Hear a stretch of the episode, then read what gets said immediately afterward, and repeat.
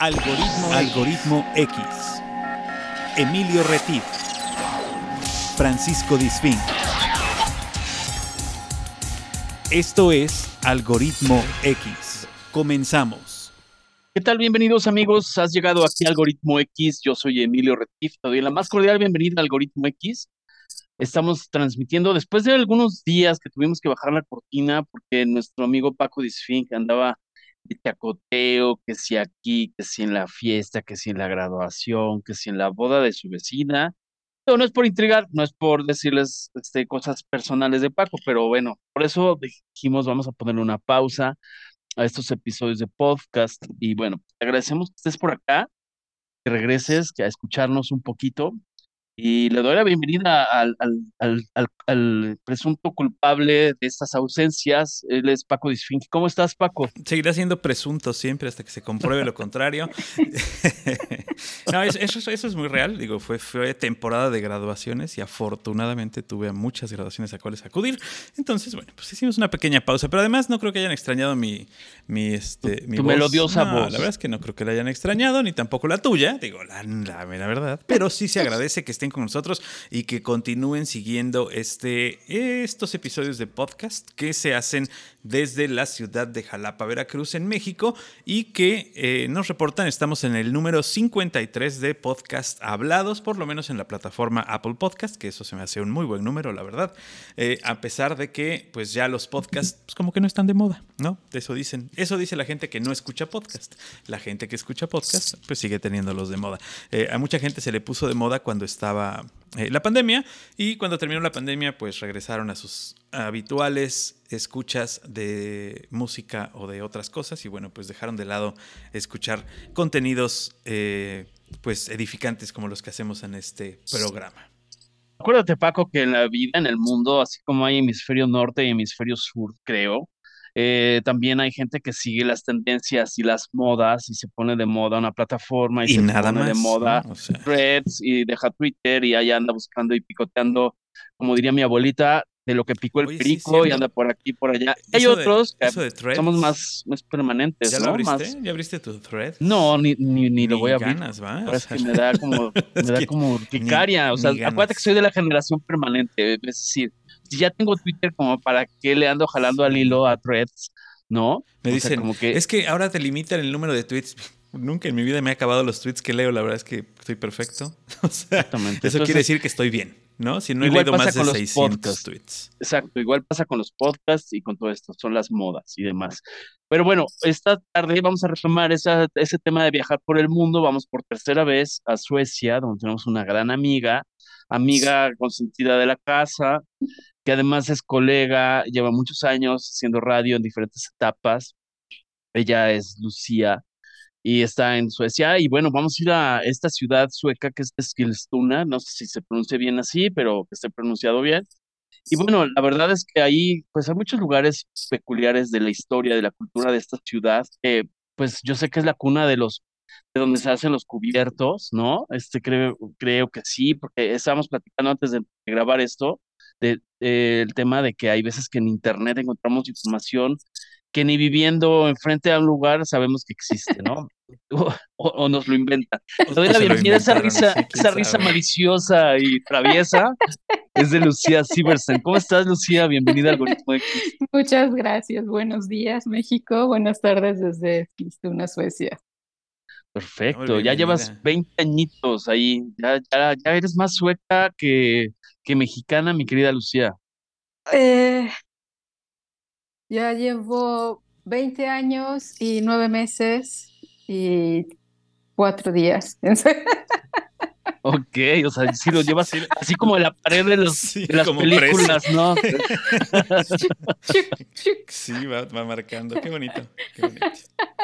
Sí, ya Y no es porque se lo haya 21 pasado años. mal, eso hay que, hay que, aclarar- hay que aclararlo, es porque se la ha No, pasado muy no. bien, la verdad. Digo, yo- y además creo que eh, han sido eh, los años que más te han enseñado en tu vida. Ha habido mucho Ha habido aprendizaje. mucho o sea, aprendizaje, ¿no? O sea, estando allá, la verdad. cam- cam- cambiar de país es lo de las cosas más radicales que puedes hacer en tu vida. O sea, si cambiar de casa es difícil, cambiar de ciudad es difícil, cambiar de país es otra, otro nivel de dificultad agregado ahí. Así es. Cambiar de cultura, cambiar de idioma, o sea, son... Es- adaptarse. es Hasta de, hasta de intensidad de luz, Lucía. ¿No? Sí, sí, sí, O sea, sí, porque es la luz Claro, diferente. sí. ¿Poco Sí, no? es lo que, es lo que eh, yo, yo trabajo eh, en la radio y al menos una o dos veces a la semana tengo el programa en la mañana, entonces despierto a las cuatro de la mañana y, me voy caminando a, la estación, que está a 10 minutos de mi casa caminando, y, me gusta, ya hice la rutina de tomar una foto y ponerla en, en mi Facebook eh, al, al 10 para las 5 de la mañana cuando salgo de casa. Eh, y, llevo 20 años aquí, mi familia lleva 20 años viendo mis fotos, mis amigos también, y, se siguen sorprendiendo. ¿Cómo hay tanta luz a las 5 de la mañana? Sí, es verano, hay luz 24 horas al día. Y en invierno, pongo la foto, está completamente oscuro y regreso a casa a las 4 de la tarde es, es de noche también, ¿no? Tenemos 6 horas de luz durante el invierno, entonces eso es difícil. La, la gente dice, ay, el frío, ¿cómo te acostumbras al frío? Al frío te acostumbras, tienes toda la infraestructura para el frío, pero la oscuridad, o sea, octubre empieza a cambiar y es muy romántico, es muy bonito, los árboles y las hojas, y te- o sea, el paisaje es impresionante. Y la ropa, dices, ay, bueno, me encanta la ropa de otoño, pero en invierno, ya para noviembre, de noviembre a febrero, o sea, pagas todas tus culpas, o sea, son cuatro meses de penitencia 24/7.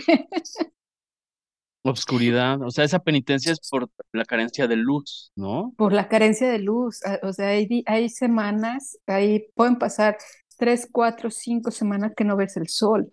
O sea, está nublado y además está oscuro. Y, como les digo, sal- sales de casa a las siete y media, ocho de la mañana y está completamente oscuro. Regresas a, a las tres, cuatro de la tarde y está oscuro. Entonces no ves el sol. Entonces todo el mundo almuerzas. El almuerzo eh, en, eh, en las oficinas es once y media, doce del día, Ujú. comes lo más rápido posible. eh, por ley tienes 46 minutos de almuerzo, entonces Órale. comes lo más rápido posible y, y salirte a caminar. O sea, no importa el clima, no importa que Claro, claro. haya 30 centímetros de nieve, que, que haya hielo, eso no importa. Lo importante es salir a que te dé la luz. Porque, porque necesitas la, la vitamina D, si no, o sea, la gente se siente mal realmente de, la carencia de, de- de luz solar. Claro, y esta, eh, bueno, esta eh, definición de desayunar, comer o cenar cuando no hay sol, eh, porque aquí normalmente estás acostumbrado en México, si desayunas pues hay sol, si comes hay sol y si cenas pues ya está medio oscuro, pero allá te va a tocar, te va a tocar, eh, aquí dice, aquí hay un mito, no sé por qué, pero hay un mito que dice que si comes sandía de noche te hace daño, allá si la comes de noche también te hace daño, o es porque es de día, digo, no te tiene que hacer daño, o cuál es el problema de la sandía en este caso. Invierno no comes sandía, bueno, pues porque no hay. Porque Pero no hay también, eh, o sea, era, era un problema con, con las niñas chiquitas, el, el cambiar la manera en que, en que hablamos, ¿no? En que nos expresamos. No puedes decir, ya te tienes que ir a la cama, ya es de noche, ya te tienes Sí, que ir a la cama. claro. No, en, verano no de se hace de dormir. noche nunca, ya es hora de dormir, Claro. es hora de irse a la cama. No, ya es de noche, porque no mamá, no es de noche, y no mamá, y no es de noche, Claro. y eran las Y yo lo estoy viendo nueve, con mis diez, ojos, ¿no? once, sí, Claro. Exactamente. Y, eh, eh, o sea, lo tengo grabado, no nada más en la cabeza, sino en el corazón. Un día que voy a recoger, salgo del trabajo a las 4 de la tarde, o sea, yo me salía lo más temprano posible para ir a recoger a, a mi niña de, de, del, sí, como el kinder, la casa de niños. Y ya que la recojo me dice, mamá, ¿por qué vienes por mí tan noche? Ya es tan tarde y vienes por mí tan tarde. Le dije, mijita, son las cuatro de la tarde, pero es invierno. Pero pues no, ellos no entienden tampoco, ¿no? O sea, era obscuridad total y creía que había ido por ella a medianoche.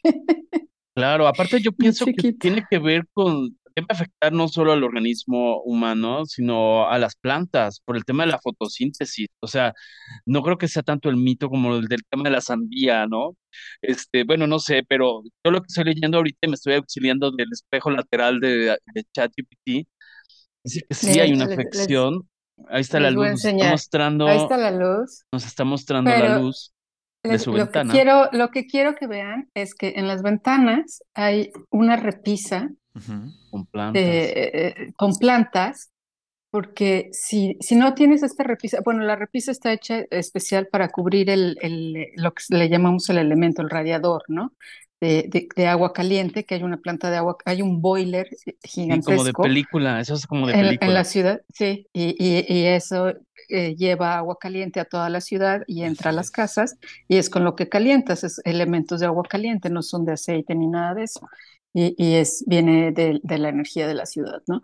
Y todas las ventanas tienen este que se llama el Carmen de las ventanas, que es para poner las plantas, porque si no pones las plantas ahí, en invierno se te mueren. Exacto. Se mueren. Y entonces o sea, no entra pues, la luz sí. del sol hasta, hasta la mitad de la sala y hasta no, no, no, aquí todas viven pegaditas a la ventana para así para agarrarse cachar de toda la, la luz, Sí, así agarrarse sí. del tubo del metro, ¿no? sí, Oye, estaba leyendo, ahorita vamos a hacer un test a ver si es cierto, este, porque si afecta a las plantas, evidentemente eh, afecta a, a las, al ser humano en, en el tema de la luz. Y aquí en ChatGPT dice que la dis- disminución de la luz genera trastornos en el sueño, que a veces puede afectar nuestros patrones de sueño y vigilia, y a veces conciliar cuesta trabajo, y obviamente el despertarse, pues también nos cuesta trabajo. Entonces ahí te ve anotando a ver si sí o si no. Luego dice que se siente fatiga, se cambia el estado de ánimo. La falta de luz puede contribuir a una sensación de cansancio y fatiga sobre el día, y también esto conlleva a una dificultad para concentrarse, porque los cambios los ritmos circadianos afectan la cognición y la concentración. Y tú lo mencionaste hace rato, o sea, ya tienes una palomita en este test y dice deficiencia en la vitamina D por la falta de exposición a la luz y eso te lleva a una disminución en producir esta vitamina. Pero a ver, cuéntanos, si hay Así es. dificultad para concentrarse, fatiga, ojo, Mira, este, flacos, no- ojerosos, cansados y sin ilusiones. Exactamente, no, no domino toda la, la, la parte técnica y científica, pero de que te sientes del carajo, te sientes del carajo. Acabar Son, muchos, son muchos meses seguidos. Entonces, eh, la gente está cansada y, y es todo, todo mundo lo comenta, es, es, la, la conversación a la hora del café, en, el trabajo, en todos lados, de estoy exhausto, no he hecho nada y estoy exhausto. No tienes energía, no, no tienes de dónde sacar la energía porque no tienes luz solar. Entonces, eh, a los, a los inmigrantes, cuando llegan, les dan en, en el eh, centro de salud, les dan sus frasquitos de, De vitamina D. claro. A, lo- a los bebés, eh, a todos los nacidos aquí, los inmigrantes y a todos les dan sus, sus frasquitos, sus gotitas de vitamina D. Entonces, por eso es tan, tan importante salir a caminar todos los días. Por eso los niños, por ley, tienen que jugar al aire libre todos los días, sin importar el clima. Los niños tienen que salir para que tomen aire y para que tomen el poco sol que hay durante el invierno, ¿no? Claro, y debe ser más difícil para los migrantes, en tu caso, ¿no? O para gente que está de visita que para los locales, pero sin embargo, como lo dices, los locales también, porque pues finalmente este, pues son humanos, ¿no? Entre, entre todo. Y, Sí, y- y, sí, pues, el, sí. el tema del sol es el tema del sol, o sea, lo de que es necesario es necesario. Claro, debe ser mucho más complicado cuando estás de paso o cuando apenas tienes 20 años allá, ¿no? Sí, cuando, o sea, es, es un shock, realmente es un shock. O sea, si vienes de vacaciones, te parece eh, simpático, ¿no? Aunque no lo entiendes. Pero eh, amigos que han venido en verano, yo les digo, tráiganse su protector este de ojos Ajá, para, que puedan poder dormir, claro. Porque si no, no puedes dormir. Nosotros tenemos en las, en las, en los dormitorios, tenemos las, las eh, persianas de, de oscuridad completo, total. ¿no? Sí, y, venden cortinas especiales con un forro interno para que se haga oscuro, porque si no, no, si no tienes luz todo el tiempo, ¿no? Mi hija, no sé, ella duerme con luz, a ella le gusta dormir con luz y que haya luz en su cuarto todo el tiempo. Pero nosotros cerramos completamente, o sea, yo, yo necesito esa oscuridad para, para poder dormir en el, eh, en el verano. Y bueno, en el invierno estás en oscuridad todo el tiempo. Por eso es muy eh, es parte de la cultura también. A partir de octubre empiezas a prender velas. Entonces, hay velas en la casa prendidas todo el tiempo. Llegas a tu casa del trabajo y prendes velitos aquí y allá en la cocina, este, cenas con velas, prendes velas por todos lados para, para ambientar y, y, para, que, para que haya luz indirecta en, en, la casa, ¿no? Entonces eso es, es, es parte de la, de la cultura. Eso es un buen consejo para los emprendedores y los que exportan, este, pues, pueden exportar velas a Suecia y a toda esa región para las temporadas que requieren luz, por lo que nos estás diciendo, ¿no, Lucía? Es una, es un, o sea, yo lo, yo lo pienso, o sea, cada vez que compro velas, porque compras cajas enormes de velas, compro, pago las velas y digo, estoy quemando mi dinero, estoy quemando mi dinero. Pues sí, eso es una vela, ¿no? Es dinero quemado, pero el, los, no sé, las dos horas, tres horas que está prendida, o sea, te, te, te cambia el, el, ambiente completamente. Entonces, sí, la venta de velas es extraordinaria en Suecia y, hay todo tipo de candelabros y de cosas. Eh, eh, ahorita estamos eh, vaciando el departamento de, de mi suegra, falleció hace un mes y ahora estamos sacando todas las cosas. Entonces dices, ah, mira este candelabro, qué, qué bonito. Ah, mira, aquí hay otro. Mira, el tercero, el cuarto, el quinto, el octavo, y dices, Dios santo. O sea, o sea, ¿cuántos candelabros puedes tener? Pero pues, sí, vivió en el mismo piso durante 60 años, pues ya se imaginarán cuántos candelabros tienen, ¿no? claro, oye, ¿y no te pone más nostálgico la luz de las velas? Eh, Eso te iba a preguntar. O sea, nostalgia es extrañar algo, ¿no? Pero es que la luz de las, la luz de las velas, como que siento que conectas con otro tipo de, no es tristeza, pero es entre nostalgia, entre recuerdos, ¿no? ¿No? ¿No te pues, pasa? Pues, mira, yo, yo creo que yo, yo me vacuné contra la nostalgia en algún momento. Y, y, no, no, no sufro de nostalgia. Yo, yo eso te iba a preguntar, pero al revés, o sea, el tema de usar velas es por evitar uno, el consumo de energía eléctrica y dos, el que la luz de, pues la luz LED y las luces estas nuevas, este, son, cansan mucho, ¿no? o sea, tenerlas prendidas todo el día. Y, y, es, es, muy cansado tener luz blanca, además, todo el tiempo, sí. Como que la luz cálida de la este vela es más suave, más soportable, ¿no? Sí. entiendo que es por eso el, el, la tendencia a usar velas, a tener candelabro en lugar de una lámpara que pueda ser muy brillante, a lo mejor para los que estamos acostumbrados a siempre tener luz, ¿no? Sí, yo, yo, cuando iba a México a, visitar a mi madre y, le decía, vamos a tomarnos un café en la tarde, y yo prendía una vela, me decía, pero si sí hay luz. Sí, pero pues no es porque se haya ido la luz, no, es para, para crear un ambiente. Pero eh, ella no lo entendía.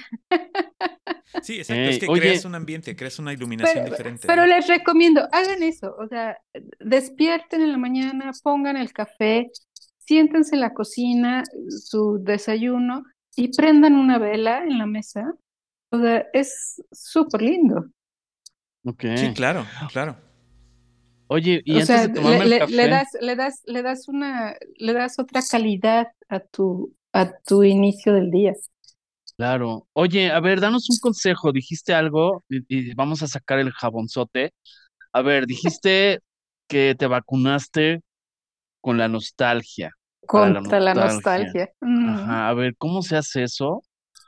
Para quienes nos pues, quieren escuchar, saquen un lápiz, por favor, y escriban esta receta de cómo se vacuna para la nostalgia. A ver, desembuche, mi querida Lucía.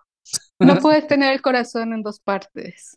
O sea, tienes, tienes que tomar la decisión. Si vas a dejar tu país, si vas a dejar tu familia, tus amigos, tu cultura, tu idioma, tus tradiciones, tu comida, tu todo, tienes que tomar una decisión.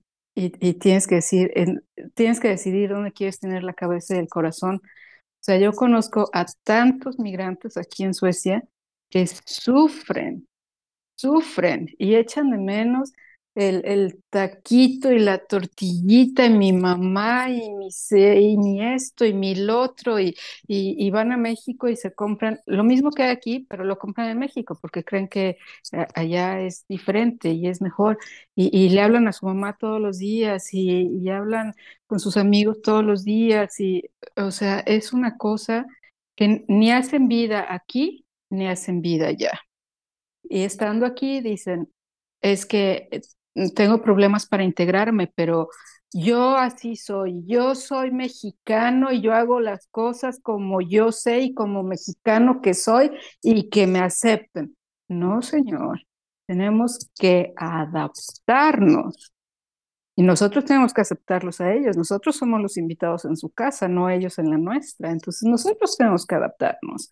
Nosotros tenemos que decidir dónde queremos estar. O sea, yo, yo no he dejado de ser mexicana. Yo voy a ser mexicana toda mi vida. Pero estando en Suecia, yo me adapto a la cultura sueca para pues no es nada más para sobrevivir, es para, para ser alguien aquí también, ¿no? Entonces, yo estoy aprendiendo y aprendiendo y aprendiendo constantemente. Eh, en casa hablamos español, mis hijas hablan español, yo hablo español con mi marido, eh, comemos comida mexicana, yo leo mucho en español, que yo sé que tengo que leer aún más en sueco, pero, o sea, mi corazón lee en español y mi corazón le habla en español a mis hijas y tal, pero mi mundo es Suecia, entonces yo tomé esa decisión, entonces hay que, hay que decidir dónde, dónde poner el corazón también, ¿no? Entonces, estar en mi casa y tener nostalgia de México y, ay, me quiero ir a México Claro, y no, pues no. estar de vacaciones en Acapulco, no, No, no. te la pasarías bien ni aquí ni allá. O sea, No, teniendo esos, esos se puede. pensamientos, ¿no? No, no, no se puede. Y muchos, desafortunadamente, muchos migrantes sufren de nostalgia, pero se Sí, enferman claro, de nostalgia. claro, claro. Y, y la idea no, es, Sí. no es olvidar, ¿no? La idea es superar, la idea es, este, como, como lo decías, adaptarse también, pero tampoco ser un estorbo allá, porque si tú te sigues con el, el, el ancla de este lado, pues entonces nunca vas a poder avanzar allá, ¿no? O sea, sigues atorado, si sigue atorado el rebozo acá en la esquina, pues no, ¿no? El rebozo lo tienes que dejar o, o doblar O y cambiarlo por la capa, ¿no? O no sé, digo, por algo que se use allá, pero, pero no puedes dejar atorado en la esquina el jorongo. No, no. ¿no? Sí, hay que, hay que quemar naves, hay que quemar naves realmente. Claro. Sí. Y sí, digo, Para, pues, para tener los dos pies parados en el lugar donde decidiste estar. claro. Y no quiere decir que lo hagas para siempre. O sea, incluso si algún día decides regresar, bueno, pues regresas con todo también, ¿no? O sea, regresas con toda la actitud de no extrañar Suecia. Exactamente. Así es. Sí. Exacto. Sí, y, que y- y des- cu- y cuando, cuando pasamos vacaciones en otro lado, normalmente vamos a España. O sea, yo no me acuerdo de Suecia. No es que en España esté Exacto, diciendo, claro. ay, Ni que sea mejor, ni que sea peor. bosques", y- o sea, No, no. Yo, yo en España disfruto España y yo en Suecia disfruto Suecia. Y, y los dos son bellísimos y, lo- y me encanta estar en los dos países, pero, pero estoy, eh, estoy en donde estoy. O sea, ¿cómo, cómo le llaman eso? ¿El mindfulness o cómo le llaman? Ajá, conciencia plena, conciencia plena. Sí, yo, yo estoy aquí y ahora y, y ya, o sea, no estoy en el otro lado. No me da nostalgia. Sí, claro. Oye, hablabas hace rato de adaptarse a la cultura y hablábamos justamente, pues, de esa mexicanidad, de ese sentimiento, nos estás diciendo, pero ¿cuáles serían así, para poner una pequeña comparación, un, contraste, cuáles serían las principales diferencias así de, de Suecia? El tipo de socialización entre tus habitantes de un trabajo, o sea, se tiene la fama de que también la gente es fría. A ver, cuéntanos un poco de esos mitos y realidades, es decir, ¿cuáles son esas diferencias a las cuales te adaptaste a la cultura sueca, las principales? Bueno, o sea, es una sociedad muy, muy estructurada. Es eh, lo que se dice se hace. eh, lo que se promete se cumple. Eh, hay, o sea, por ejemplo, los horarios, llegar a tiempo, llegar dos minutos tarde, o sea, es tarde, está mal. Claro. Llegar dos minutos antes está mal también. Entonces tienes que llegar a tiempo. Y es, y es algo que, que, que yo noto mucho ahora en, eh, trabajando en la radio, regresando a la radio, que le dices a tu invitado, tu entrevista va a ser a las 7.45 y esa persona sabe que va a salir al aire a las 7.45 en punto y sabe que le voy a mandar un, un, un, SMS a su teléfono con una liga que, con la cual se va a conectar directo al estudio y que vamos a hablar cuatro minutos. Y ellos están preparados para hablar cuatro minutos. El formato con el que nosotros trabajamos son entrevistas de cuatro minutos. Entonces, en el momento que tú le dices al invitado, eh, y muchas gracias, estas fueron las últimas palabras de fulanito de tal, su respuesta es gracias. En México, su respuesta es, ay, sí, muchas gracias, estoy encantado que me hayan tenido aquí, fíjate que no sé qué, y se siguen hablando otros 10 minutos. Entonces, o sea, aquí el manejo de los tiempos es una disciplina que, que hace que todo gire de manera diferente, ¿no? Si el tren se retrasa seis minutos, o sea, es titular de las noticias y yo doy la noticia, el tren de Eskilstuna a Estocolmo está retrasado seis minutos. Claro. Si se retrasa una hora, es un escándalo y la gente, sí, sí, la gente está, pero bueno, presentando quejas y denuncias y exigen que se les regrese el dinero y ta, ta, ta. Y, porque, así debería ser en todos lados, ¿no crees? Así debería de ser en todos lados. Así debería ser Entonces, el mundo. Sí, es, muy, es muy formal, o sea, e, es, eh, llegar a tiempo, hacer lo que prometiste, entregar lo que tienes que hacer y cada quien es responsable de, de, de, lo que se le asignó. Entonces, es algo que yo veo en, en, la cultura de la radio sueca. Yo lo que les digo es, yo puedo cerrar los ojos y echarme para atrás y sé que alguien me va a agarrar porque es una maquinaria casi, casi perfecta en la que todos saben lo que tienen que hacer. Entonces yo puedo entrar al aire a las 10 de la mañana y si no hemos conseguido, le, llaman la sequía de verano de información, ¿no? Porque toda la gente está de vacaciones, entonces conseguir entrevistas y conseguir expertos y conseguir a la gente es súper difícil en verano, no te toman el teléfono, ¿no? Nada más los políticos contestan. Entonces yo entro al estudio y yo sé que tengo un productor y que tengo un equipo de, redactores afuera que van a estar trabajando y que cuando sean las 10, 15, tres, a lo mejor cinco minutos antes me van a decir, siguiente entrevista lista, aquí está tu guion, aquí está eh, la, la, información que necesitas, aquí está todo. Y, y es echarte al agua eh, clavado al, a lo hondo. Claro. Pero sabes que vas a flotar porque tu equipo hizo lo que tenía que hacer. Y, como lo dices, el, el, tema, incluso supongo, de en la radio, pero la radio creo que es de los pocos lugares donde todavía se respeta el tiempo en casi todos lados, ¿no? Porque son tiempos muy justos, muy perfectos, eh, que si mueves una, eh, una cortinilla eh, más allá de lo que tiene que ser, pues eh, mueves toda la programación de todo el día, o sea, no, no nada más mueves eh, tu programa, ¿no?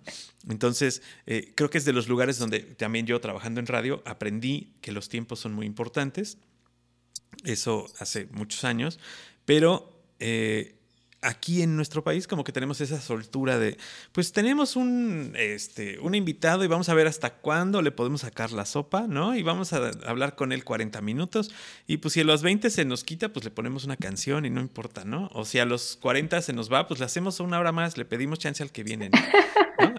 Estamos como que muy sueltos en ese sentido, no hay esta restricción y creo que en todos lados, o sea, en toda la radio eh, en México, pero pasa en la televisión, pasa en las entrevistas este, presenciales. Digo, a Emilio le ha tocado hacer antesala de una cita que tenía programada por meses y llegar y esperar. ¿Cuánto te gusta, Emilio? ¿Una hora, hora y media? Y que no te Pero atiendan. fácil, ¿no? sí, fácil. Eso Ah, en sí. cualquier lugar sería este motivo de, como dices tú, de las noticias, ¿no? Motivo de, Sí, de, sí. de A- a- zafarranchos.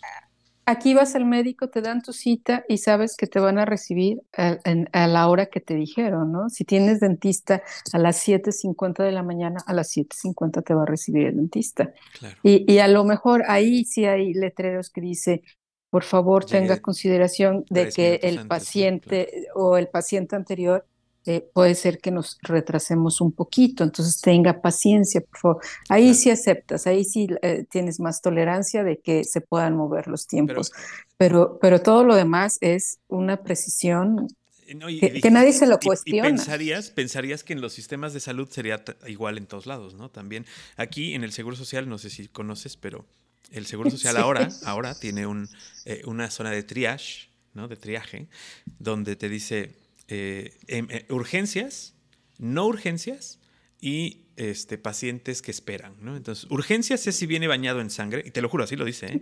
Este, No urgencias es si tiene dolor severo y el paciente que espera que tiene dolor. Y viene abajo los tiempos, ¿no? Entonces, este, urgencias es inmediato, eh, no urgencias es de una hora a dos y luego la otra es esperas todo el día. ¿no? Ujú. Es- y es un hospital. o sea, es un hospital. O sea, eso, es, y eso es un letrero que es oficial, o sea, que mandaron a todos los hospitales del Seguro Social. No, pero aquí se respeta muchísimo el tiempo de toda la gente. Eh, por ejemplo, los médicos, que fue algo que a mí me, pasó, ¿no? Eh, llegamos aquí con una bebé en brazos y después a los dos años eh, nace nuestra segunda hija.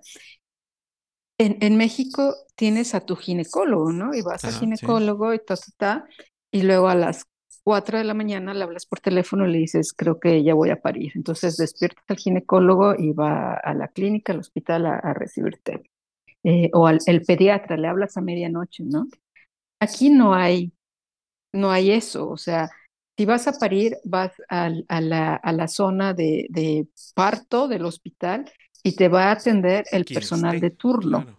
Es, exactamente. Porque Yo todos decía, están es que calificados. Sí, y son, aquí no ves al ginecólogo, aquí ves a la partera. Son, son parteras lo que hay. El ginecólogo es ya cuando tienes complicaciones, enfermedades, Cuando cualquier hay una otra cosa. necesidad, claro. Ajá. Entonces siempre es, eh, siempre hay parteras ahí, entonces ellas son las, las que te van a atender. Eh, médicos de 24 horas no existe. O sea, si alguien está enfermo que a las 3, 4 de la mañana, entonces si está realmente mal, vas a urgencias. Te subes a tu coche y vas a urgencias o tomas un taxi y vas a urgencias. Si no, hablas a un teléfono que está disponible 24 horas para que te den a- algún tipo de, de- Indicación para de ver qué haces, ¿no? indicación de Claro. sí, a ver, a ver qué es lo que haces, ¿no? Pero no hay, no hay nada abierto 24 horas. Las farmacias cierran a las 6 de la tarde Wow, y el domingo no están abiertas. claro. La tienda de, de el- el- la, la venta de alcohol en Suecia es un monopolio manejado por el Estado. Bien. Abre a las 10 de la mañana y cierra a las 6 de la tarde. Tienes que presentar tu identificación, tienes que ser mayor de 21 años para poder comprar. Eh, no abre los fines de semana para no incitar al consumo de fin de semana. O sea, si piensas emborracharte o si eres alcohólico, tienes o que sea, planear Hay ley seca los, todos los sábados. sábado y domingo. Sábado y Ok. domingo es ley seca. Sí, sí. Y a, y a partir de las 6 de la tarde, o sea, no es de que, ay, vamos a la cena, pasamos rápido al súper por unas botellas. No, no hay Claro. botellas en el súper. Pero Oye. por otro lado, el sueco sale a, a- a- Europa del Sur, se vuelven locos porque hay alcohol eh, Todo en día, cualquier esquina. Todos los días, Sí. claro. Claro. Sí. Oye, Lucía, y es, has transitado en estos veintitantos años, 21 años, de llegar como mexicana recién desembarcada a Suecia y decir, qué rígidos, qué inflexibles son estos suecos. Y ahora tu mentalidad ya lo ve de otra manera. O sea, por lo que decías hace rato el radio, es un engranaje perfecto. Y seguramente, no sé, quisiera que nos compartieras Este, seguramente cuando tienes algún contacto con alguien de tu familia, conocidos acá en México, seguramente ahora te, te juzgan como ya se le subió, ya es como que quién sabe cómo, ya como que ya se siente no sé qué. ¿No? Ya, ¿No te ya, te, ya, te, ya te hiciste sueca, ya te crees Ya se te europea, sí, olvidó, exacto, a ver, cuéntanos, no sí, nos digas quién, sí, pero sí. suelta la sopa. No, primero, eh, cada- o sea, ya, o sea, mi madre ya murió hace nueve años, entonces ya no, ya no voy tan, ya no vamos a México para nada de- tan seguido, ¿no? Mis hermanos han venido y tal, y después fue la pandemia y todo eso. Entonces, este, ya los, los viajes a México se han restringido bastante, y la verdad es que con dos hijas de 18, 20 años, entonces eh, no, no me parece muy seguro ir a México y soltarlas, ¿no? Porque ellas no, ellas no saben cuidarse como se debe de cuidar en México, Claro. una mujer joven, ¿no? Entonces, este, ellas son libres aquí en, en Suecia, salen con sus amigos, están en la eh, calle, eh, salen los fines de semana a las 4 de la mañana, regresan caminando a la casa o en la patineta esa eléctrica y, y no hay ningún problema y nadie tiene pendiente y todo el mundo está bien, ¿no? Entonces, Ujú. ir a México y, y decirle, sí, mijita, salte y vete en patineta O, a o ver a- no salgas, vas a estar regresas. encerrada, ¿no? O vas a estar. Exactamente. Sí. Entonces no, no tiene ningún caso. Pero cuando llegamos a México, entonces, este, lo, lo primero es- era siempre muy divertido, ¿no? Las tías que decían, "Ay, nos traes chocolates, mijita. Bueno, pues me encantaría, pero pues te llevo chocolates Marabú porque estoy en, Claro. en Suecia, no en Suiza, ¿no? Pero bueno, Sí. entre Suecia y Suiza, las tías nunca entendieron la, la diferencia pero sí fueron, fueron muchos comentarios y, y, y sí, o sea, era, ya, ya, ya te hiciste sueca, este, ya, ya se te olvidó, eh, el, el- ¿qué? Ya, ya no traes el nopal o quién sabe cómo dicen, ¿no? Y, Ya no te y, gustan y los frijoles ni las sí, tortillas. exactamente. Pero, pues es que tu realidad es otra. Entonces, es, te, te, te adaptas a otras cosas, ¿no? Y, y para eso estás aquí, para vivir otra, otro tipo de vida.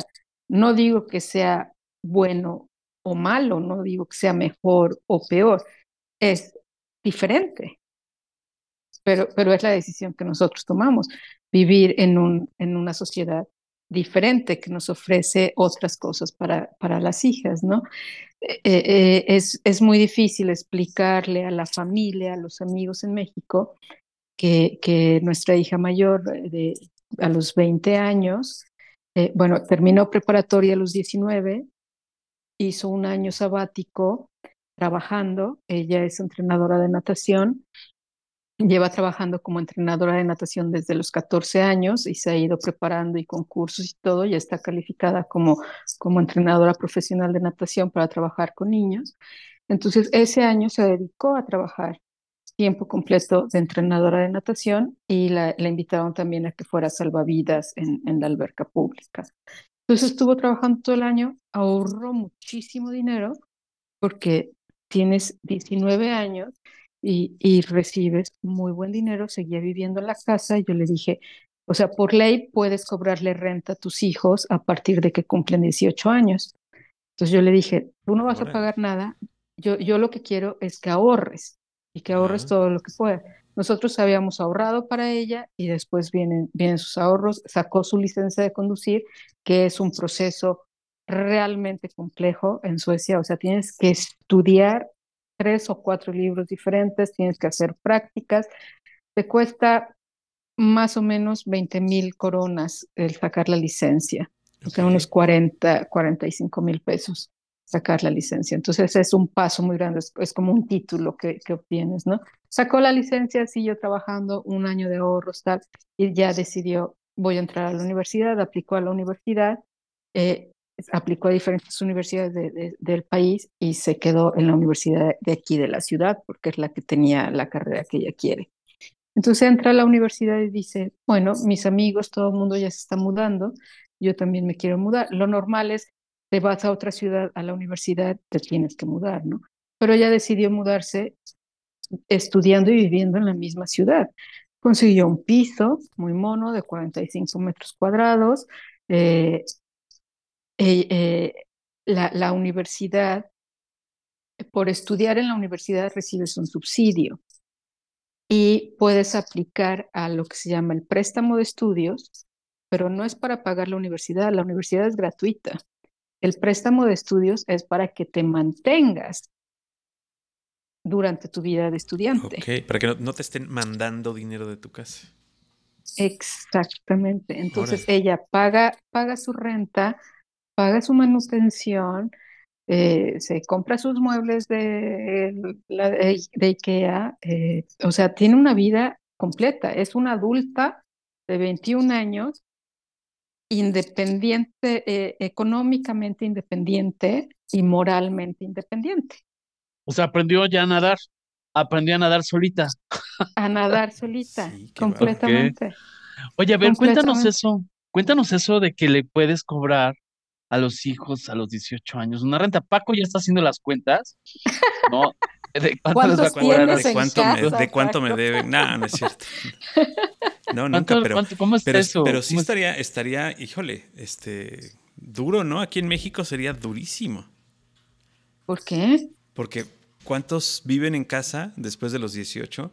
Y más ahora, ¿no? Con estas, en estas nuevas épocas en lo que, en que las chicas y los chicos pretenden no casarse y seguir estudiando a raíz de eh, los ahorros de los pero papás. Tiene, tiene que ser independiente. A los 18 años ya son adultos. Deberían. Ya son adultos. Sí, pero aunque viven en casa de los papás, les gusta salir a tomar alcohol, ah, les gusta regresar en la madrugada, les gusta tener sexo, les gusta tener parejas, les gusta tener su espacio. Son adultos, necesitan todo eso. Sí, claro. Entonces, que, que necesitan el espacio donde tener toda esa libertad y necesitan aprender a lavar el excusado, a, hacer la compra, a preparar la comida, a tener limpio, a lavar los platos, a lavar su ropa. Todo eso tienen que aprenderlo también. Y en casa de los papás, díganme ustedes si lo aprenden. Sí, claro, eso es muy formativo y muy maduro. O sea, porque resulta que este, quieren, quieren ser independientes, pero a la vez quieren estar cómodamente acomodados. Es un tema de, ese, de, ese, de esa visión paternalista, está padre, o sea, vivir en un nido a gusto, conviviendo, pero también al momento que la vida los arroje a la realidad, es, a mí se me hace un principio bien interesante, decir, lavar tus, tallar tus camisas, este, Exactamente. este, y además, es importantísimo. aprender a ser independiente, eh, como les digo, económica y moralmente, a los 21 años, a los 18, 19, 20, 21 años, y, aprender a vivir tú solito, no con amigos, no con el novio y no con casarte y ya, ya eres la señora de y ya eres el marido de. No, si no sabes hacer nada, maestro, o sea, no, no sabes planchar. Aquí tenemos una frase que dice, pero si no sabes limpiarte la cola, ¿cómo vas a hacer eso? Sí, no sabes lavar tus calzones, decía mi mamá. Es que ni siquiera sabes lavar los calzones y ya quieres tener novio. Bueno, pues aquí a, aprender a lavar sus calzones, si no, no, no la van a hacer. O sea, mi hija es súper divertido, porque llega enojada aquí a la casa a visitarnos y dice, es que mamá, si la comida la dejas afuera del refrigerador, dos días se echa a perder. Wow. Bienvenida al mundo. Acabas de entender algo nuevo. Bienvenida al mundo. Y le digo, vamos, te acompaño de compras si quieres. Yo tengo que hacer compras, tú vas y haces tus compras. Ella paga lo suyo, ella hace sus compras. Ahora sí. No, mamá, es que el queso es carísimo. ¿Mm? y cuando viví aquí, ¿Cómo? Nada más hay de ese queso. Sí, ¿y dónde está el parmesano? Y no hay otro, y, no hay uno de esos que es más de mayor antigüedad y tal, Ah, verdad, ahora es el más baratito, mamá, el más baratito. Y, ah, prepara chili con carne y le dura toda la semana, y prepara espagueti y le dura toda la semana, y ya, ya, ya es otra cosa, porque ya es su dinero. Claro, oye, ¿cuánto renta aproximadamente un yo sé que va a ser por zona dependiendo, pero un promedio, un departamento, si citaste 45 metros, un piso de 45 metros cuadrados. Ella, ella paga 5 mil coronas al mes, o sea, son 10 mil pesos. O sea, si, si, si exponemos aquí toda su, su economía, o sea, pero es lo que gana un joven, ¿no? Ella, por el, del subsidio y del préstamo de estudios, recibe 12 mil coronas al mes, que son, eh, que serán 25 mil pesos al mes. Más su trabajo. Entonces ella está recibiendo 30, 35 mil pesos al mes. O sea, entonces, eh, eh, que, que, son que 18, casi 20 mil coronas al mes. Entonces, son 5 mil lo que paga de renta, paga, o sea, ya amuebló su piso, todo es de segunda mano porque ella es, eh, ah, cuida el medio ambiente y todo eso, ¿no? Entonces, todo, lo, todo lo ha comprado de segunda mano y tal. Este, eh, algunas cosas no, obviamente, pero la mayoría, eh, y, bueno, anda en bicicleta, tiene su bicicleta que era de la abuela, entonces una bicicleta vieja. su ropa compra la mayoría. Sí, Sí, su ropa es de segunda mano, compra todo casi de segunda mano y, o sea, es comprar la comida y es salir con amigos. Es muy caro salir, es muy caro salir a tomar una cerveza, es caro, entonces también eso lo, lo van moderando. Lo van valorando también, claro. Sí, ella estuvo todo un mes en, en España, estuvo con amiga, se fue a Barcelona, tal. Ella paga todo, o sea, yo dije, eres bienvenida a, a España, pero tú pagas tu boleto de avión porque tú ya eres independiente. Yo ya no pago tus boletos de avión. Entonces, pues así es como funciona. Claro. Y, no, no, las puedes educar diferente ni, ni decirles, no, pero espérame, somos mexicanos, quédate aquí, yo te voy a hacer tu comidita, porque pues no están en México. O sea, no, O sea, no las puedes educar diferente, las vas a, las tienes que lanzar al mundo real. Sí, y por eso estamos en Suecia. Por eso decidimos Suecia, porque yo no iba a educar a mis hijas de te vas a mudar de la casa cuando te cases. O, o quién sabe, si caben aquí, pues se quedan. Exactamente. no, pasa también. No. Sí, no, no, no, no, no, yo, yo no. O sea, el tema de, ay, cuando te cases, ay, para cuando te cases, eh, eso no, se menciona en mi casa. eso no se menciona. Porque eso no es mi asunto. Exactamente. Eso no es, no es asunto mío, yo no me meto en eso. Si ellas algún día se casan o no, esa es su decisión. ¿Con quién? Será su decisión. ¿De qué color? Será su decisión. Yo no me meto. Claro, y seguramente pues, si tuviéramos la visión o el sombrero de la visión latina, sería, ay, que no le importa, este, qué bárbaro, qué madre tan fría, tan desconsiderada, ¿no? Es, esa parte de jugar con esos dos sombreros, este, no tener el corazón partido, como decías hace rato y como diría Alejandro Sanz, decir, es eh, otra vida, otro proceso, otra cultura, otra manera de pensar. Y no es que lo de México esté mal, es un tema, no. es un contexto y una situación diferente. Es una cultura completamente diferente, pero es una cultura que a mí me, me, me asfixió durante muchos años. Yo no quería eso.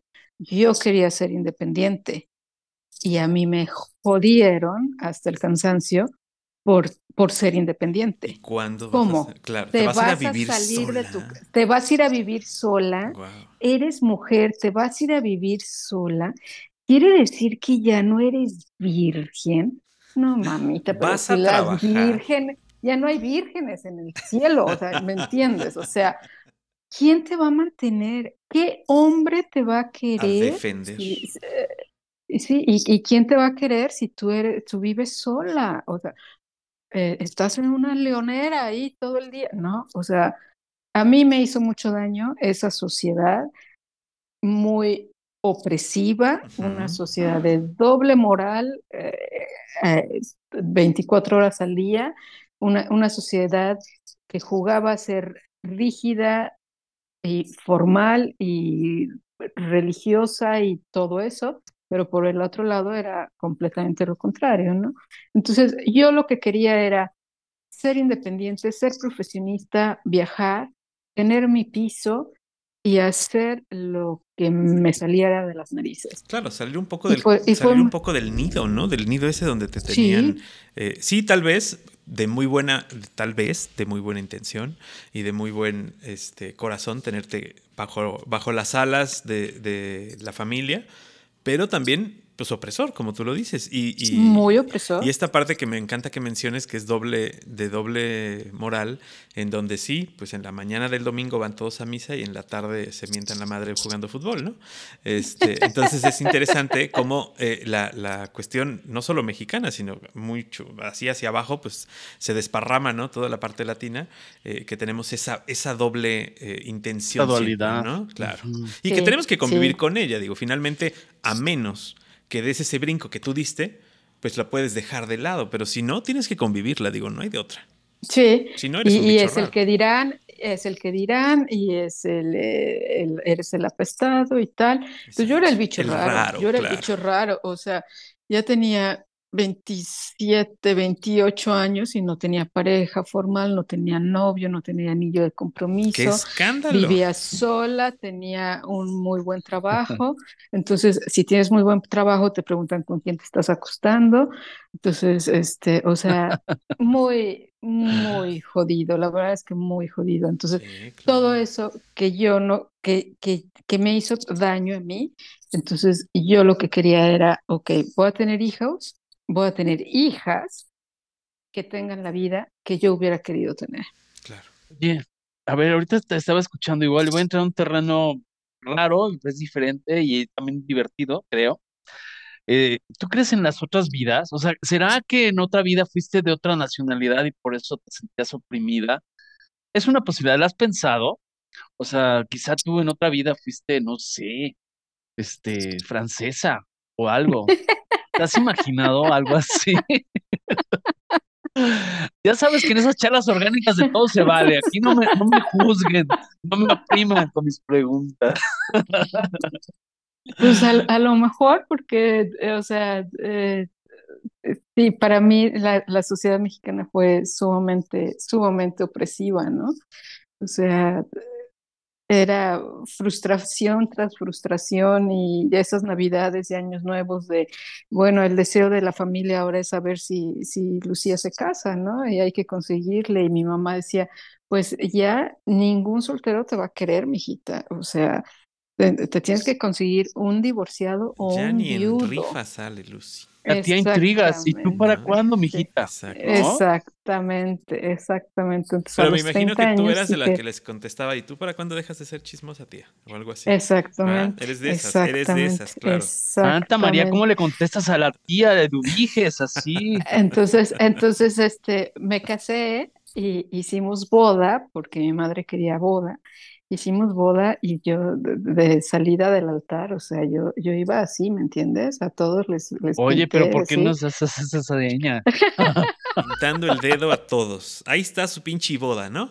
Ya me casé. Dejen de estar me jodiendo. Me querían casada, estoy Ahí estoy casada. casada. Y, y, y, además en la boda, en el brindis, o sea, yo oía a mis amigos decir, ¿cuánto le dan? Seis meses.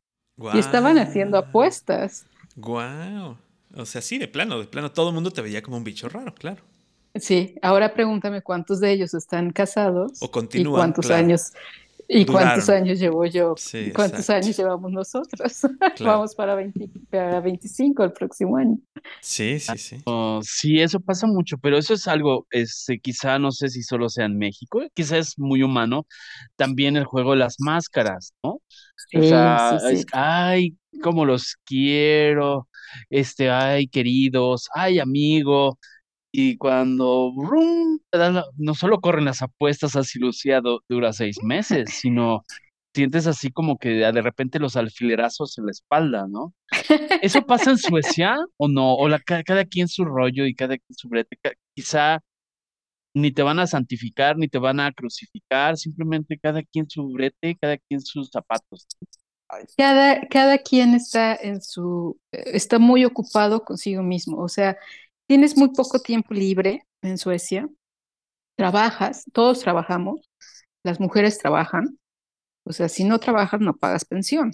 Claro. Entonces, por ley, por ley todo el mundo tiene que trabajar. O estudias o trabajas. Si estás desempleado, el gobierno está encima de ti de a ver, Claro. papito, tienes que, ¿Por si vas no a cobrar el trabajo? paro, Claro. sí, si vas a cobrar el paro, tienes que al menos demostrar que estás buscando trabajo, tienes que venir a la oficina del empleo y presentar las últimas seis aplicaciones de este mes. Cada mes son seis aplicaciones como mínimo y ta, ta, ta. Entonces, todos estamos ocupados, o sea, estás trabajando y trabajas de tiempo completo. No tienes ayuda en tu casa.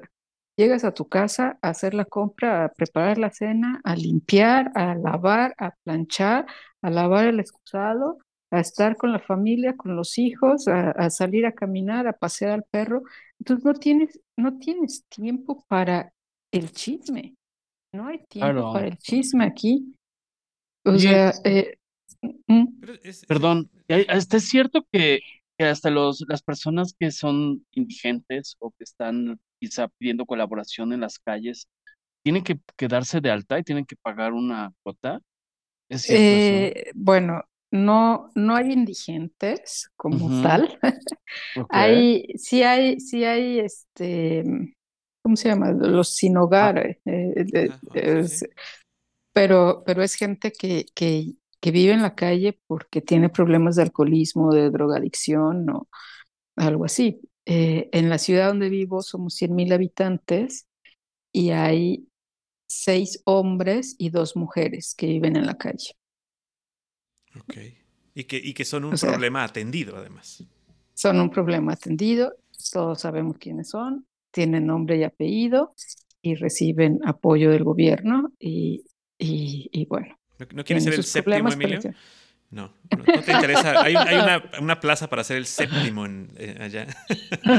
El séptimo pasajero. El séptimo pasajero de, ese, de esa atención especial. Fui, fui a otra ciudad que es, es, es más pequeña, que es Cristuna, a hacer un reportaje a, con, con, con los, con los de, ¿cómo se llama en español? Los, de, los sin casa, sin hogar, ¿no? Entonces fui, iba a hacer la cena de Navidad para ellos. Y llegué y habían preparado una cena maravillosa y las mesas y todo. Y yo dije, ¿cuánta gente va a llegar aquí? Son tres, Wow. son tres. Entonces, Ok. o sea, se tiene, se tiene controlado todo eso. Y hay, hay un fenómeno que empezó hace a lo mejor seis, ocho años, no sé, inmigrantes rumanos, o sea, los gitanos. Los gitanos vienen mm, sobre todo de la zona de, de Rumania. Como son Unión Europea, se pueden mover libremente por Europa con, eh, durante tres meses, sin necesidad de un permiso de trabajo.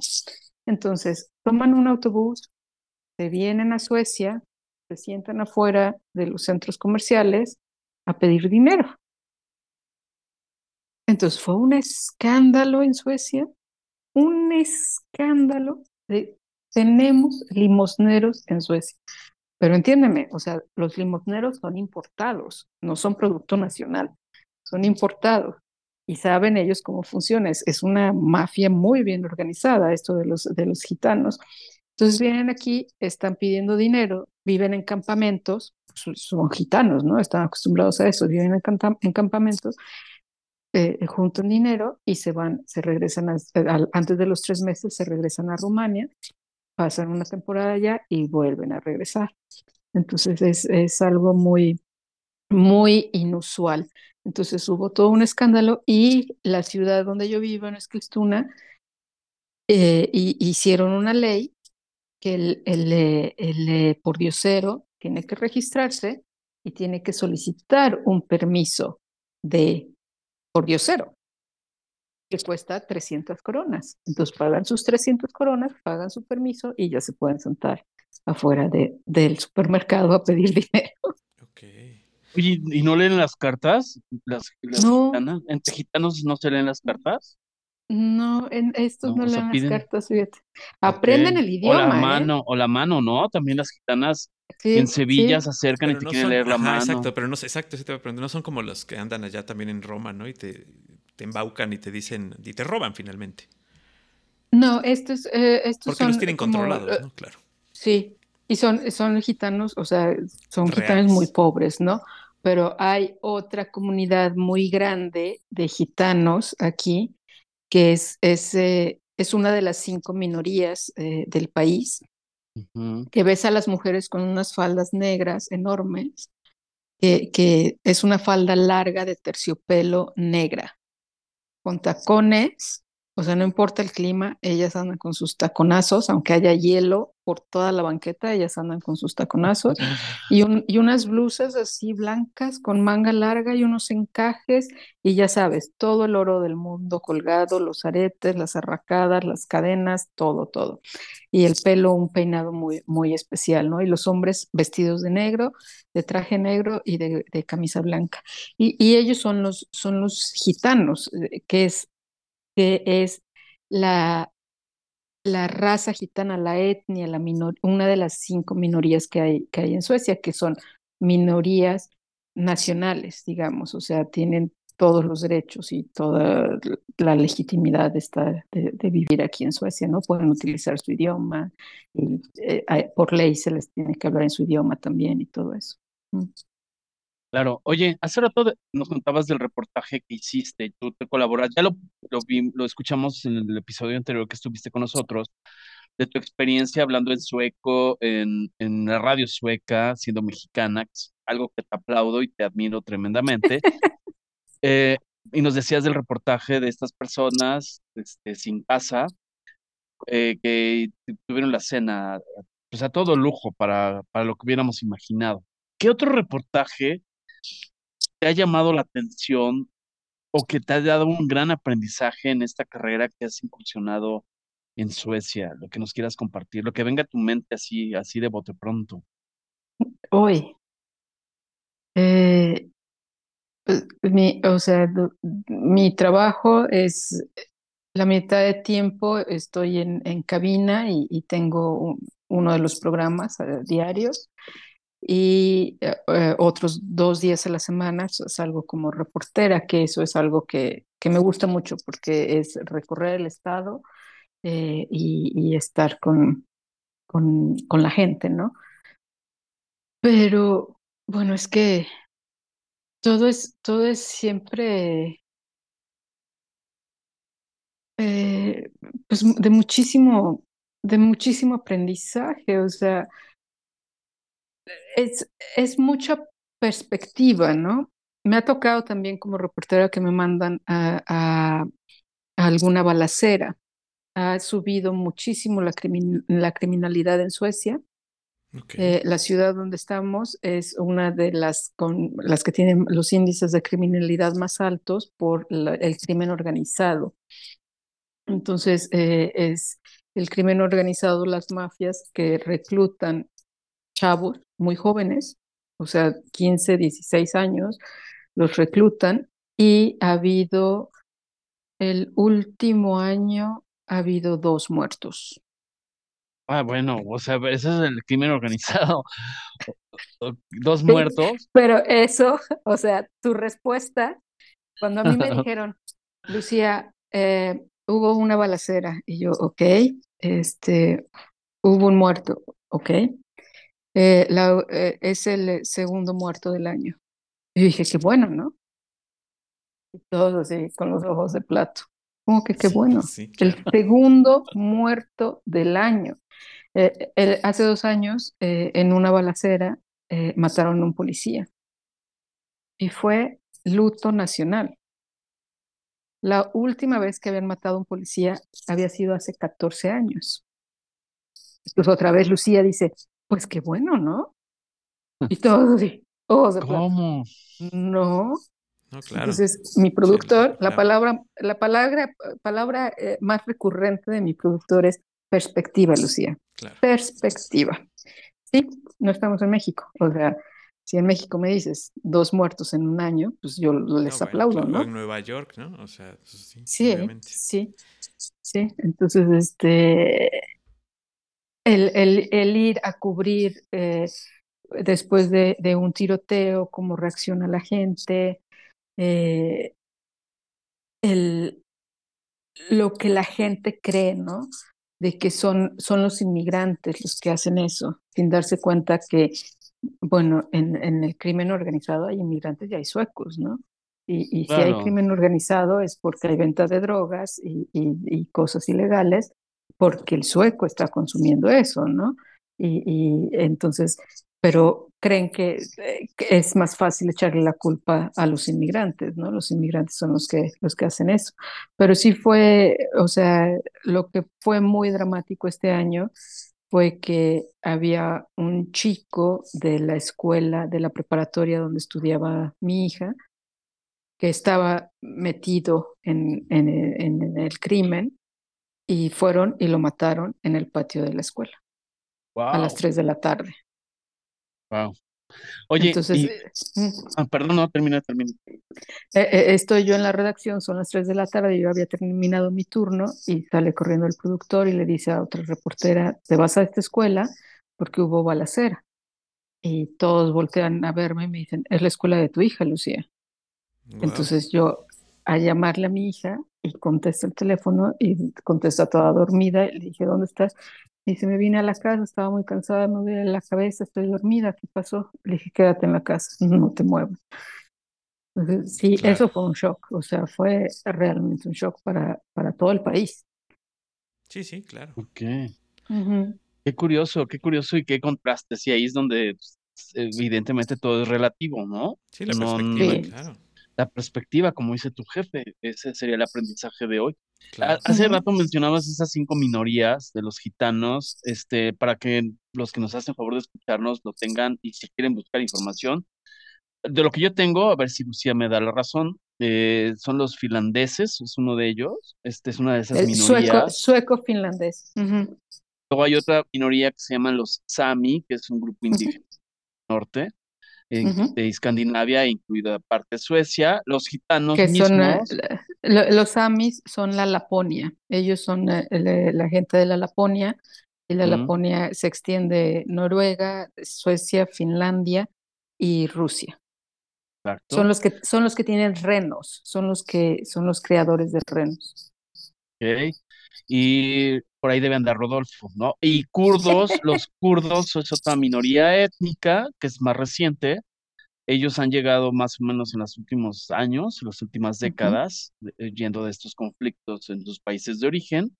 Y los otros son los sirios o asirios, que es, eh, es una minoría étnica que se ha establecido en este país, en Suecia, y bueno, pues ellos tienen eh, esa parte de han llegado como refugiados igualmente, eh, buscando nuevas y mejores oportunidades. Esos son los cinco que yo encontré. Los judíos también se considera una de las, de las minorías. Sí, esos son, son los que hay.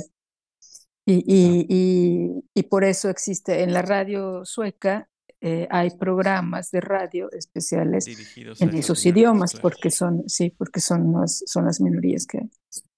Y, estás hablando de una estación de radio que cubre eh, qué aire, eh, para las 100.000 personas o para llega más lejos. Eh, esas, esa estación, esas estaciones, las, las de los diferentes, para las diferentes minorías son a nivel nacional. Ok, o sea, son, son radio pública, ¿no? Sí, sí, sí. Ok. Sí. Sí, porque son, son este, este tipo de atención que se hace en la mayoría de las estaciones de radio de nivel nacional, en donde se cubren, en teoría, las minorías. Aquí en México se hace con las lenguas originarias y, bueno, pues en Veracruz se hace con el náhuatl, se hace con el tepegua, se hace con otras lenguas, pero en otras zonas, en el norte, por ejemplo, hay otros, otras lenguas y se hace en otras lenguas, pero son solo para esas zonas, porque es por la amplitud, sobre todo.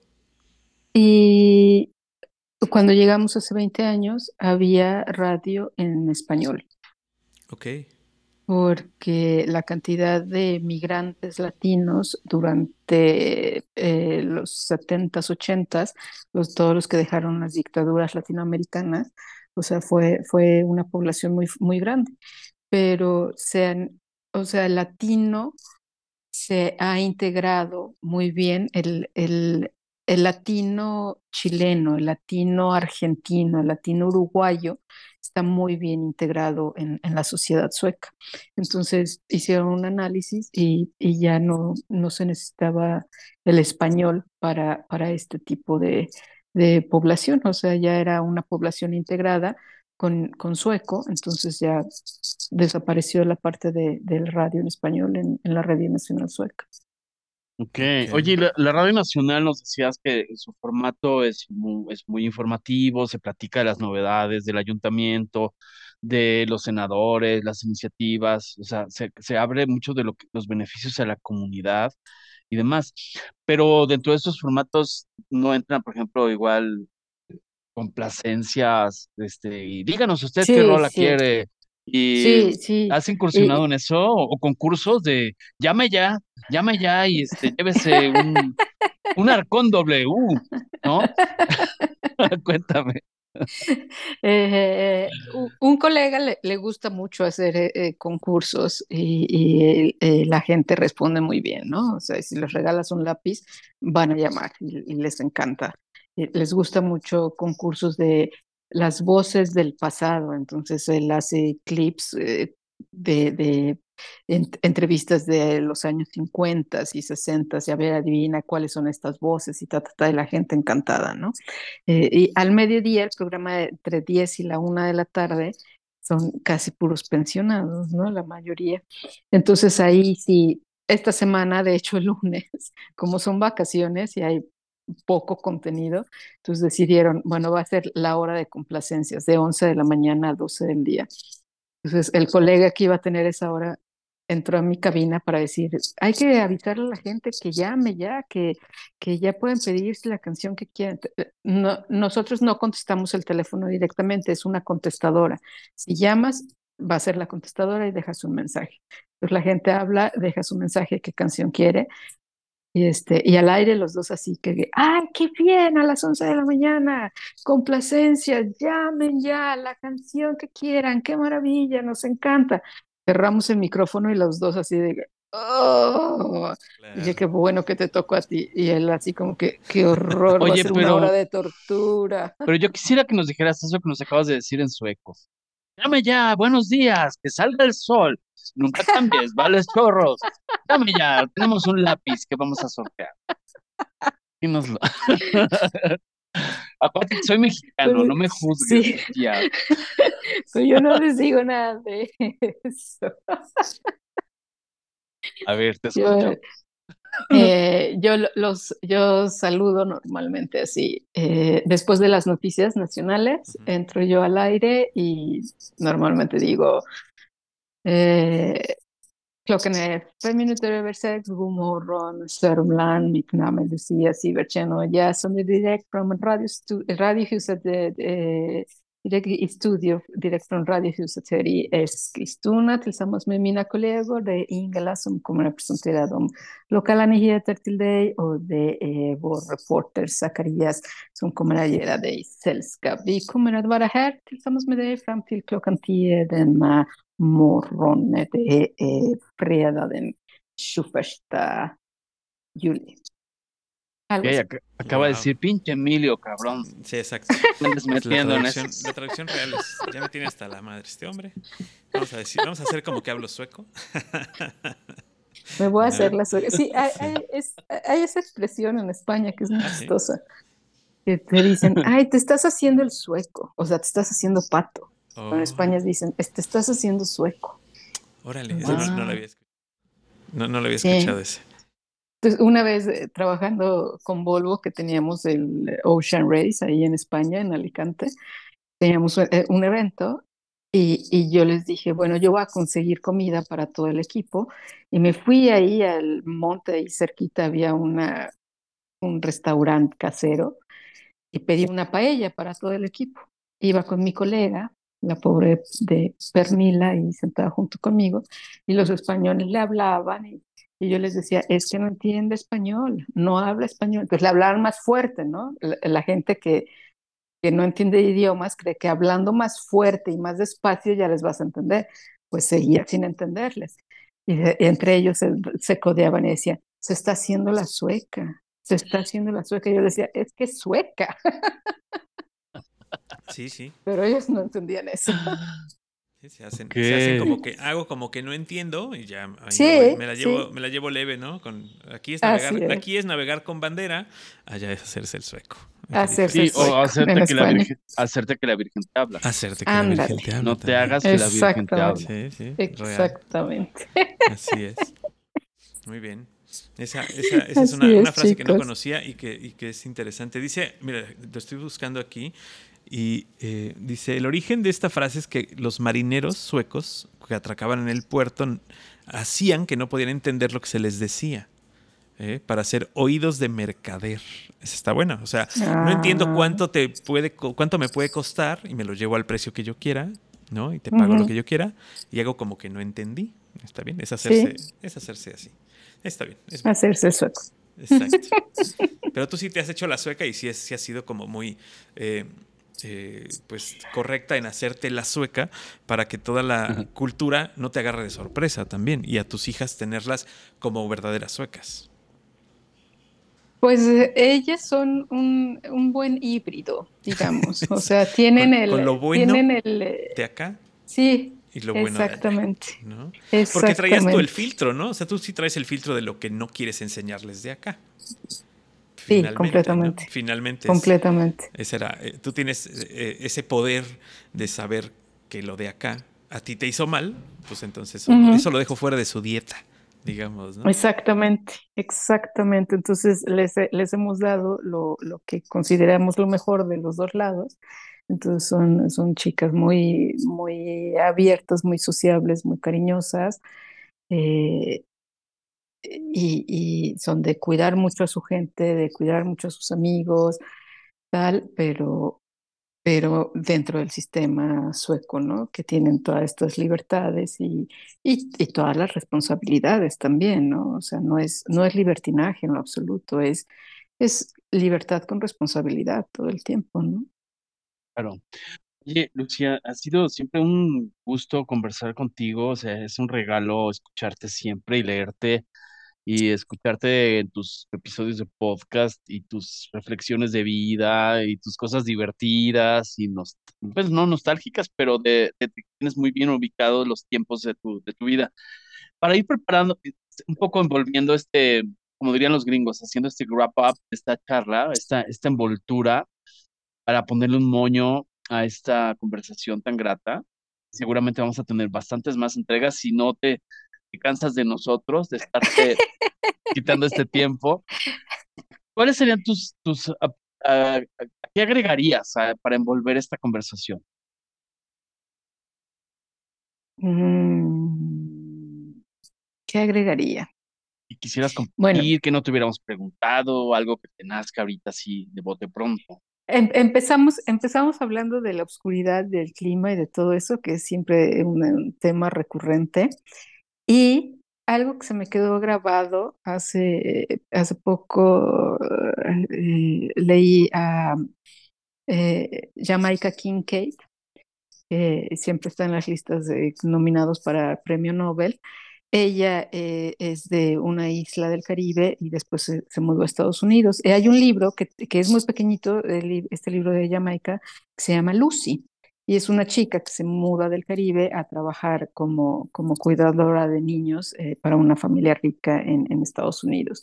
Y habla de la oscuridad. Entonces a mí me encantó porque todo lo que yo he vivido, ella lo, lo describe en ese libro, ¿no? Entonces habla de la oscuridad y habla del clima y todo eso y habla de ese fenómeno de que en invierno hay sol, puede haber días de muchísimo sol cuando estás a menos 20 grados y no entendía cómo podía haber sol que no calentaba. Y eso es algo que le pasa mucho a los latinos estando, estando aquí. O sea, hay sol y no calienta. ¿Qué? Estoy Claro. que no me calienta ni el sol. No, pero ahí sí aplica, ¿no? Ahí sí aplica porque Ahí se el- aplica. El, el sol aquí, eh, normalmente cuando hay sol, pues hace calor. O sea, Hace te calor. calienta. ¿no? Estás- Ajá, te estamos- Tienes bochornos, Paco. Estamos en una, en una zona bastante tropical y el tema de cuando hay sol, pues es- lavas, cuelgas ropa y te calientas. ¿no? Y allá, Mm. pues Es. seguramente los, los días donde hay sol y hace frío, pues el sol no va a lograr ganarle al frío. Y, y, y, y para contestar tu otra pregunta, Emilio, eso de que de- si a lo mejor en otra vida yo no era mexicana o algo así, pues a, a lo mejor, o sea, eh, nos, nos hicimos pruebas de, de DNA, de ADN, ¿cómo se dice en español? ADN. ADN, eh, eh, porque nos, nos, nos interesa mucho todo lo de la, genealogía y todo esto.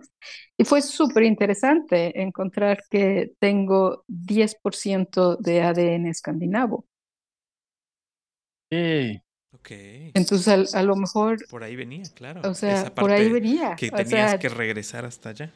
Sí, ¿No? Te llamó Oye, la sangre. interesante. Más allá de, de Sí. que ya te tenían me hasta la jal- madre acá. jaló, sí, jaló, jaló la sangre. O sea, tengo eh, casi 40% español, eh, y después una parte de Europa del Sur, o sea, entre Holanda y Francia, y después viene eh, un- una, una buena proporción ahí, 15%, algo así, de, de, de, eh, mesoamericano, o sea, de, de, eh, etnicidad mesoamericana. Y, y después viene un, un buen porcentaje, 10% de, de escandinavo, entonces seguramente ahí hay, hay algo. Ahora, al rato Sí. vamos a tener que traer esos sellos como los productos aquí en México, ¿no? Exceso de Sí. azúcares y exceso de carbohidrato, Exceso de sueco. exceso de africanismo, exceso de no sé dónde, exceso. Está No, interesante eso. Tengo, tengo, ¿qué era? 6% de, de, no- del norte de África. O sea, me parece mágico eso, pero es obvio, ¿no? O sea, eh, to- to- la- toda la, la, la ocupación musulmana en España, o sea, es obvio que, Sí, que haya sangre del norte de África, pero 1%, 1%, a ver, adivinen, ¿qué, qué país, qué país eh, creen que tengo sangre eh, Híjole. etni- de- Ah, no sé, no sé. Ay, sí, es una buena pregunta, pero ¿será que alemana o qué? No, nigeriana. ¿Cómo crees? Maravilloso, ¿no? Interesante. O Oye, sea, qué interesante tema. Ese es otro tema. Ese es otro tema. ¿Y qué vas a hacer con esa información de tu tabla nutrimental? Eh, bueno, hicimos todo el comparativo de mi esposo, eh, o sea, bastante más aburrido, ¿no? O sea, él es escandinavo, escandinavo y es noruego, noruego, pero eh, al Como el salmón, 100%, como el ¿no? Sí. salmón. No, pero él tiene también eh, eh, mucho escocés, irlandés y, y- y, eh, alemán y un poco de, ruso. Este, se lo hicimos a mi suegra todavía cuando, cuando vivía y ella sí era, o sea, o- 90% noruega, ¿no? Eh, eh, nuestra hija mayor, ella tiene mucho más de eh, sur de Europa, o sea, ella tiene holandés, francés, alemán, eh, que era eh, escocés, irlandés, o sea, muy, muy celta. Eh, mi hija la menor tiene mucho más de ibérico y, y de mesoamericano. Entonces, son unas mezclas fascinantes, es fascinante, o sea, te metes a eso y dices, wow, y empiezas a fantasear, o sea, ¿de dónde, de dónde viene todo esto? Y no son tus antepasados de tres generaciones atrás, o sea, estamos hablando de cientos de años que han, que han, eh, este, somos el resultado de, de esas mezclas de cientos de años y, y por eso estamos aquí, ¿no? Wow, órale, qué Y puede, y interesante. puede variar muchísimo, puede variar muchísimo el resu- tu resultado que el de tus hermanos. O sea, es eh, mis hijas, o sea, sus resultados son completamente diferentes. Y es- ya, ya vamos a, a cocinar ese tema. Vamos a cocinar ese tema, Sí. entre otras Hay que, hay vidas, que tu buscarse algunos mezcolanza. otros, hay que buscar alg- algunos otros que tengan esta eh, porcentaje Composición. raro, ¿no? De algún otro lugar Es que que no todos saben de lo dónde vino. ¿no? tenemos. Sí, pues sí, claro, todos Todos somos una lo mezcla, ¿no? tenemos. Todos somos, todos somos, y eso, y eso es lo que a mí me gustó es pensar, o sea, imagínate que te den el pasaporte de acuerdo a tu ADN y no al pedazo de tierra donde naciste. Me tendrías Entonces, que, que, que entonces, eh, los los- eh, impuestos, ¿no? No, pero así, no, pagar impuestos en todos lados, no, no, gracias. Pero, pero entonces ese nacionalismo y esa extrema derecha que está resurgiendo tanto en todos lados y ese elitismo, o sea, lo, lo, lo matas por completo.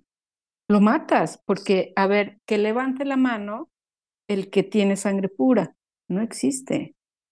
Y el que se Sí. crea más puro del mundo, le va a salir una gotita de algún lugar que no se la esperaba. Sí, claro, por supuesto. Está súper. Voy a ponerme a estudiar eso y vamos a preparar un, un buen capítulo porque es, creo que es bien importante. háganse su prueba, háganse su prueba y platicamos. Sí, fíjate, voy a ir a ver qué, cuántos, cuántos africanos se comieron mis ancestros. Y luego tú me platicas la historia de la abuela que iba en el baúl. Ah, te tengo que platicado. esa historia, sí, claro. Sí, por ujú, Me la supuesto. tienes ahí. Sí, ese va a ser un tema específico. Te voy a mandar un audio para contarte esa historia. Me parece muy bien. ¿Algo más, Lucía? ¿Algo más? Paco, no sé si No, quieras pues, seguir interrogando. No, vamos a dejarla descansar también porque eh, es, un día, eh, para ella es la tarde, para nosotros es la mañana, pero de verdad agradecerte, Lucía, que es- estés con nosotros otra vez y que sea esta puerta que se vuelve a abrir y se vuelve a abrir y siempre encontramos este, a una buena colaboradora de este podcast. Soy, soy fan de Algoritmo X y ustedes saben, yo preparo la comida del, vier- del sábado en la tarde, del domingo, y ahí está Algoritmo X y empiezan a hablar ustedes y se siguen y se siguen y se siguen y se siguen. Y yo digo, ¿ya cuántos pasaron? Y, van uno tras otro, de corridito. Muy bien, te pones, te pones al corriente cocinando, me parece muy bien. Sí, así es. Muy bien, Nosotros nos chicos, vamos a poner al muchísimas gracias. Paco, ya vas- cada semana tenemos que sacar un tema. Yo Ya, aquí sí, sí, comprometo estar- estar, públicamente al señor Fiestas Así es. que tenga un poco más de responsabilidad, mi querido Paco. Claro que sí, claro que sí. Muchas gracias, Lucía. Chicos, Gracias. muchas gracias a ustedes. Un Cuídense abrazo, nos Un estamos oyendo. Gracias. feliz fin de semana. Igual. Paco. ¿te toca despedir? Paco, ya, ya estás Ya, apagando pues, el con lo- switch. Con lo, mismo de siempre y, y con la invitación a que nos escuchen, comenten y compartan como cada semana. Hasta la próxima. Algoritmo, X. Emilio Retif. Francisco Disfín. Esto fue Algoritmo X.